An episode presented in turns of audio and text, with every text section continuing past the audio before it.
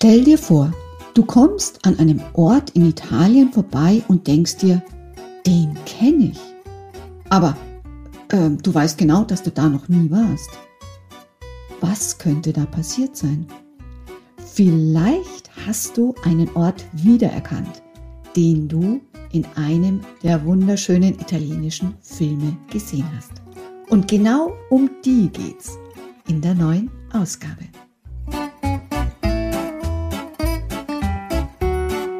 Buongiorno e benvenuto. Herzlich willkommen zum Italviva Podcast, deine Immobilie in Italien. Mein Name ist Gitta Eckel-Reinisch und hier bist du richtig, wenn du den Traum von der eigenen Immobilie in Italien wahrmachen möchtest und Italien für dich eine zweite Heimat werden soll. Jetzt wünsche ich dir viel Spaß beim Anhören. E tante belle cose.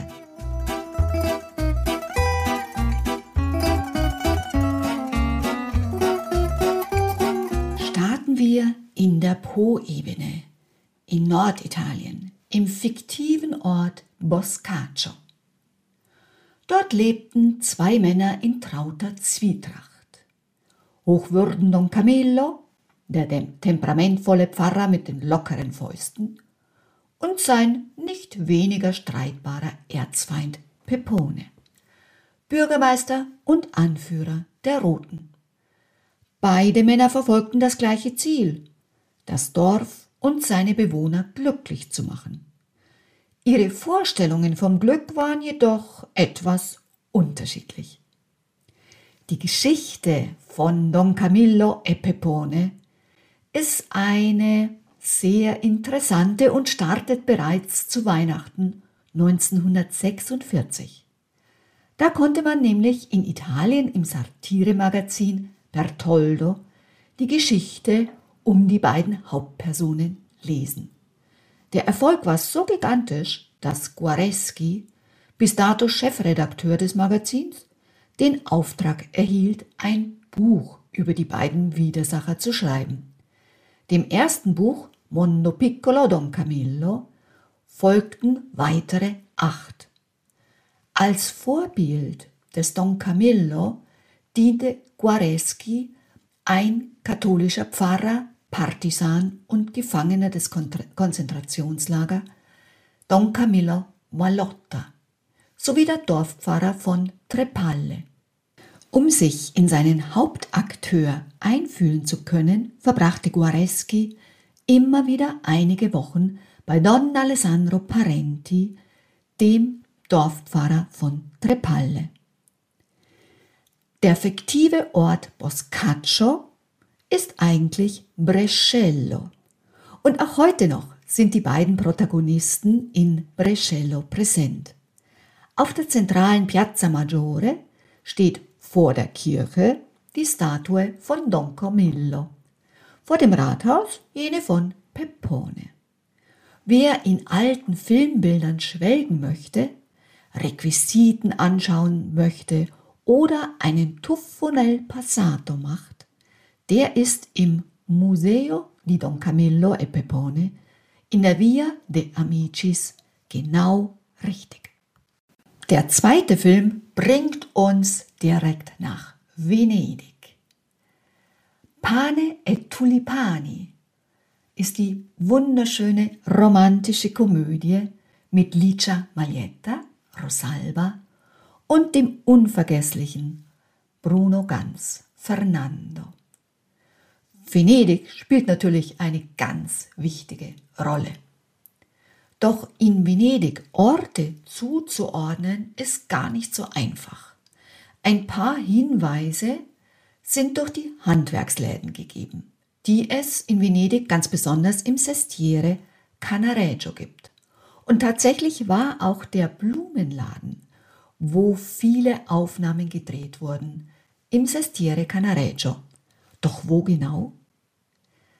Wenn ihr schon einmal die Hochzeitskirche Venedigs besichtigt habt, die Chiesa Santa Maria dei Miracoli, dann wart ihr in unmittelbarer Nähe zum Campo Santa Maria Nova. Genau dort befand sich der einst der Blumenladen. Leider gibt es ihn heute nicht mehr. genauso wie viele andere alteingesessene Läden in Venedig mittlerweile geschlossen sind. Auf dem Campo, dem Campo Santa Maria Nova, stellte Rosalvia damals die Frage der letzten Szene. Non vorrei sembrarle precipitosa, ma se ci dessimo del tu? Ich möchte jetzt nicht ungestüm erscheinen, aber wie wär's, wenn wir uns duzten? In Venedig geht es weiter in die Toskana mit dem Film Sotto il sole della Toscana, unter der Sonne der Toskana. Der Film bedient alle Klischees. Eine depressive, vom Ehemann betrogene Amerikanerin, Diane Lane, macht eine Urlaubsreise in die Toskana. Sie verliebt sich zunächst in ein Anwesen, das zufälligerweise gerade zum Kauf angeboten wird. Dann verliebt sie sich in den sehr gut aussehenden Italiener Marcello, dargestellt von Raul Bova. Sie kocht ganz köstliche italienische Menüs. Sie schafft sich ihre italienisch-polnisch-amerikanische Familie und sie lebt ein Traumleben. Klingt stereotyp, ist es auch, aber der Film lebt von wunderbaren Szenen, von wunderbaren Landschaftsaufnahmen. Und so führt uns der Film nach Rom, nach Positano, nach Cortona, wo viele Szenen des Films gedreht wurden. Cortona ist ein kleiner mittelalterlicher Ort in Umbrien, direkt an der Grenze zur Toskana. Er führt uns nach Gubbio, wo die tollen Festszenen gedreht wurden, in denen Pavel, der polnische Ziehsohn, von Francis, sich als Fahnenwerfer zeigt. In das Val di Chiena, wo die Sonnenblumenfelder, grünen Hügel und Zypressenalleen Toskana pur sind. Auch der nächste Film spielt in der Toskana. Völlig zu Recht wurde dieser Film als der beste italienische Film aller Zeiten nominiert und 1999 mit dem Oscar für den besten fremdsprachigen Film, die beste Musik und den besten Hauptdarsteller ausgezeichnet. Ich spreche von La vita è bella, das Leben ist schön. Der erste Teil dieses Films wurde in der Toskana und in Umbrien gedreht. Zunächst genießt man die herzerwärmende Darstellung des Lebens in der Kleinstadt Arezzo. Hier macht Guido, dargestellt von Roberto Benigni, der jüdische Buchhändler, seiner Principessa Dora, Nicoletta Braschi, den Hof. Und er gewinnt die Lehrerin schließlich als Ehefrau. Ihr gemeinsamer Sohn Josué hilft seinem Papa in der Buchhandlung. Neben Arezzo waren Montevarchi, Castiglion Fiorentino, Ronciglione und Papigno die Drehorte. Im zweiten Teil des Films spielt sich das Leben der Familie im Konzentrationslager ab. In Wirklichkeit war dies eine alte Fabrik in der Nähe von Terni. Beninis Vater hatte zwei Jahre im Konzentrationslager Bergen-Belsen zugebracht, auf dessen Erfahrungen viele der Szenen basieren. Heute sind in Arezzo Gedenktafeln aufgestellt, die an die Schauplätze erinnern, an denen La Vita e Bella gedreht wurde. Auch für den nächsten Film war die Toskana der Hauptdrehort.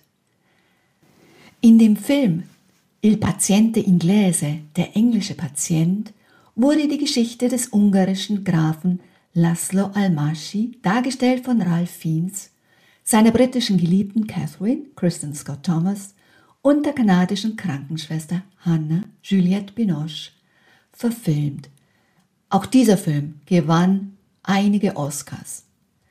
Die wunderbaren Szenen im verlassenen Konvent sind in einem ehemaligen Benediktinerkloster aus dem 15. Jahrhundert aufgenommen.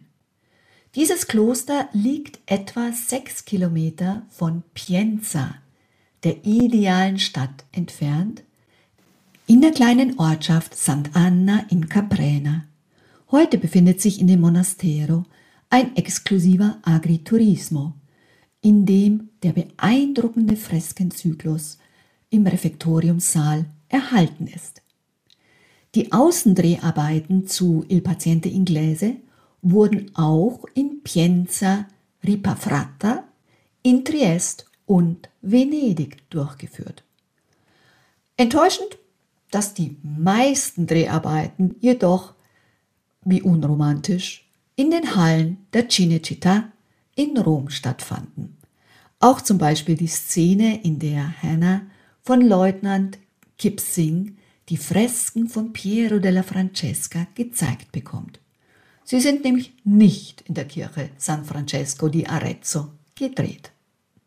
Mit dem nächsten Film begeben wir uns schon richtig in den Süden. Und so heißt der Film auch, nämlich Benvenuti al Sud. Herzlich willkommen im Süden.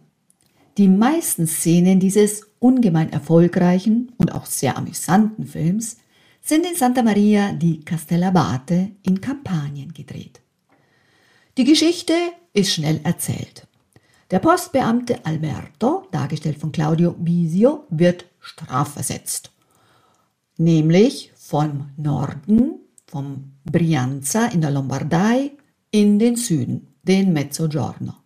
Und es ist ein Aufeinandertreffen zweier Welten. Der Mezzogiorno als Stereotyp chaotisch, zurückgeblieben und kriminell und der Settentrione, der Norden, wohlorganisiert, wirtschaftlich erfolgreich, fortschrittlich. Doch was für Alberto zunächst eine Strafversetzung war, wird zu einer wahren Heimat. Die Kaffeepausen, die Billard- oder Kickerspiele finden auf der überaus pittoresken kleinen Piazza von Santa Maria di Castellabate statt. Allüberall ist die typische Atmosphäre des Cilento zu sehen, quasi zu riechen. Und als Alberto dann schweren Herzens den Weg nach Mailand wieder antritt, gilt auch für ihn der Spruch. Un forestiero quando viene in Cilento piange due volte. La prima volta quando viene e la seconda volta quando parte. Wenn ein Fremder also ins Cilento kommt, weint er zweimal. Das erste Mal, wenn er kommt und das zweite Mal, wenn er geht. Neapel ist die Hauptperson des nächsten Films, des Films L'Amica Geniale, meine geniale Freundin. Aus 9000 Kindern wurden die zwei Hauptpersonen, Elena und Raffaella, ausgewählt. Doch eigentlich ist es Neapel. Der ganze Charme von Neapel wird in dieser Geschichte dargestellt. Wäsche wird über die Gassen gespannt und getrocknet, Wortfetzen fliegen von einem Balkon zum anderen und ab und zu landet auch mal nicht nur ein Basilikumtopf im Innenhof. Es ist das echte Leben, das dargestellt wird. Der Rione Luzzatti di Cianturco im Osten der Stadt. La Renacia, Port Alba und die Piazza Carlo III. Im Palazzo Don Anna in Posillipo wird das andere Neapel gezeigt. Die reiche Wohngegend, die auf einem Hügel liegend wunderbare Ausblicke auf den Golf von Neapel gibt. Weitere Szenen dieser, dieses Films L'Amica Geniale wurden auf Ischia gedreht und in Pisa. Kommen wir nun zu meinem absoluten Lieblingsfilm, Marcello Marcello. Wir befinden uns in Italien des Jahres 1956. Auf der malerischen Insel Amatrello, eigentlich ist es die Insel Ventotene, pflegen die Bewohner einen ganz eigenartigen Brauch. Um die Liebesgunst eines Mädchens zu erwerben, müssen die jungen Männer der Insel an deren 18. Geburtstag Geschenke präsentieren.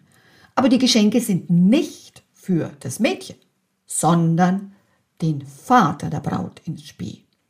Und die Väter bestimmen dann aufgrund der präsentierten Geschenke die ersten Rendezvous ihrer Töchter. Nicht selten folgt dann auf ein solches erstes Date dann die Hochzeit und die meisten der Ehen auf der Insel sind eher unglücklich. Marcello ist selbst Sohn einer auf diese Weise geschlossenen und missglückten Beziehung. Er hält von dieser Tradition daher sehr wenig bis gar nichts. Doch dann kommt Elena auf die Insel zurück, die Tochter des Bürgermeisters. Und ihr 18. Geburtstag steht an. Jetzt will auch er das beste Geschenk für ihren Vater finden. Und so beginnt eine herrliche Geschichte, romantisch, witzig und molto italiana. Der Film spielt ausschließlich auf der Insel. Und wenn du Sommer, Sonne, Lebenslust vermisst, dann kann ich dir diesen Film einfach nur ans Herze legen. Zum Schluss möchte ich noch über einen Film sprechen, deren Drehorte mich wirklich verwirrt haben. Ich spreche von I tre Moschettieri, die drei Musketiere. Dass der Film in Venedig beginnt, war vollkommen klar. Auch die anderen Szenen meinte ich speziellen Orten zuordnen zu können. Doch dann erfuhr ich, dass die drei Musketiere ausschließlich in Bayern gedreht wurden. Drehort der angesprochenen Eingangsszene, die ich eindeutig Venedig zuordnete, war zum Beispiel das Schloss Weißenstein in Pommersfelden. Die anderen Drehorte waren München, Bamberg, Würzburg, Burghausen und die Insel Herrn-Chiemsee. Wenn du also auf den Spuren der drei Musketiere unterwegs sein möchtest, dann besichtige doch einen dieser eben genannten Orte. Jetzt hoffe ich, dass du ein bisschen in Italien schwelgen konntest und der eine oder andere Ort vor deinem geistigen Auge aufgeploppt ist. Wenn dir noch weitere Drehorte einfallen, an denen die schönsten italienischen Filme gedreht wurden, dann melde dich gerne bei mir. Ich freue mich sehr auf deine Tipps.